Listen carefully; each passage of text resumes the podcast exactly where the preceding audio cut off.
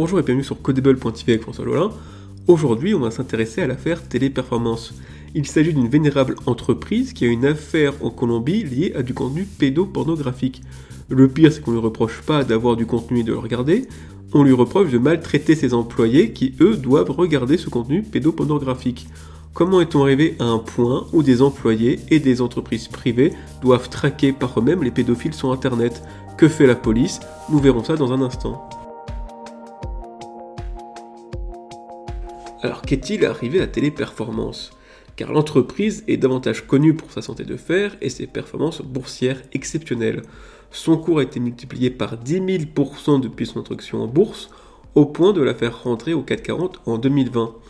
Téléperformance emploie 420 000 personnes à travers le monde pour sous-traiter des services consommateurs distants, comme les centres d'appel pour le SAV ou les ventes, ou encore le contrôle d'identité lors de l'inscription à une néobanque en ligne. L'un de ces services consiste à modérer le contenu en ligne, ce qui signifie traquer les images pédophiles ou terroristes sur les réseaux sociaux. La maltraitance que ce service entraîne chez ses employés a éclaté dans un article du Times. Puis le vice-ministre colombien en charge des relations du travail, parce que l'affaire a lieu sur des travailleurs colombiens, a ouvert une enquête à l'encontre de l'entreprise. Ce qu'il faut se demander est pour quelle raison une entreprise privée se doit d'employer des personnes pour regarder des enfants se faire violer comment Téléperformance se retrouve-t-elle à traquer des déviances humaines à la place de la police? Eh bien le dérapage a commencé avec Facebook et Google. Les deux entreprises ont bâti leur empire sur la collecte des données de leurs utilisateurs. Ils n'hésitent pas à contrevenir à l'article 12 des droits de l'homme, nul ne sera l'objet d'émissions arbitraires dans sa vie privée, sa famille, son domicile ou sa correspondance. Facebook espionne pourtant les messages, y compris ceux privés. Il y a par exemple donné à la police une correspondance entre une mère et sa fille récemment. Google analyse tous nos mails. Un père de famille a été radié de Gmail car il a envoyé un mail à son pédiatre contenant une photo de son enfant nu pour savoir s'il avait la varicelle ou non. Or, avec les lettres, nous mettons bien une enveloppe pour gagner notre correspondance privée. Et il est interdit à la poste, comme à quiconque, d'ouvrir notre courrier sous peine d'une amende de 45 000 euros. Pourtant, c'est exactement ce que fait Facebook, Google et compagnie.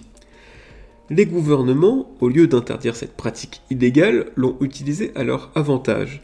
D'abord en instaurant un espionnage de masse secret, puis en voyant que même les révélations de Snowden ne choquaient pas le peuple, ils ont légalisé cette pratique d'espionnage.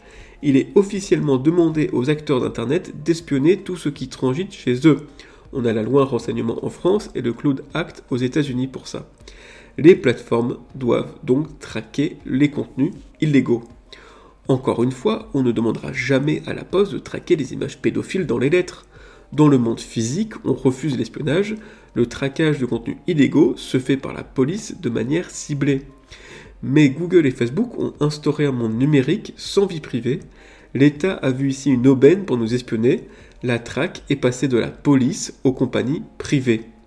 Alors en théorie, tout est censé être parfait d'après les GAFAM, car leur intelligence artificielle est tellement performante qu'elle peut tout détecter. Il ne doit donc pas y avoir d'humain dans ce process. Pas d'humain, donc pas de souffrance pour lui, et pas d'espionnage pour les utilisateurs. En pratique, l'IA reste défaillante, elle peut facilement se faire berner. Des humains sont donc apparus dans le processus pour analyser en plus de l'IA. Ce job de modérateur a déjà fait parler de lui car aucune personne n'est prête pour regarder un tel contenu toute la journée. TikTok a d'ailleurs récemment eu une vague de contenu sexuel sur son réseau à l'insu de son IA.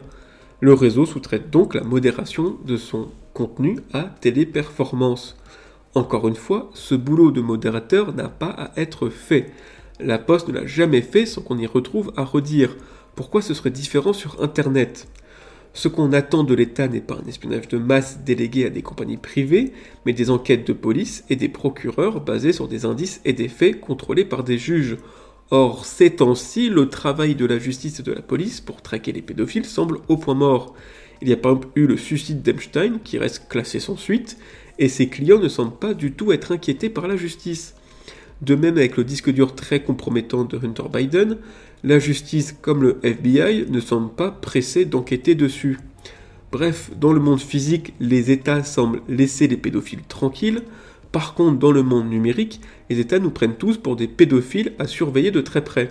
Loin de l'utopie libérale, Internet se transforme un peu plus en régime totalitaire, au-dessus du simple bon sens et des droits fondamentaux, et ce pour le plus grand plaisir des États et des bénéfices des GAFAM. Les juges et procureurs sont remplacés par un espionnage de masse et des règles arbitraires. C'est tout pour aujourd'hui, merci de m'avoir écouté, j'espère vous retrouver très prochainement pour un prochain épisode de Codable.tv. A bientôt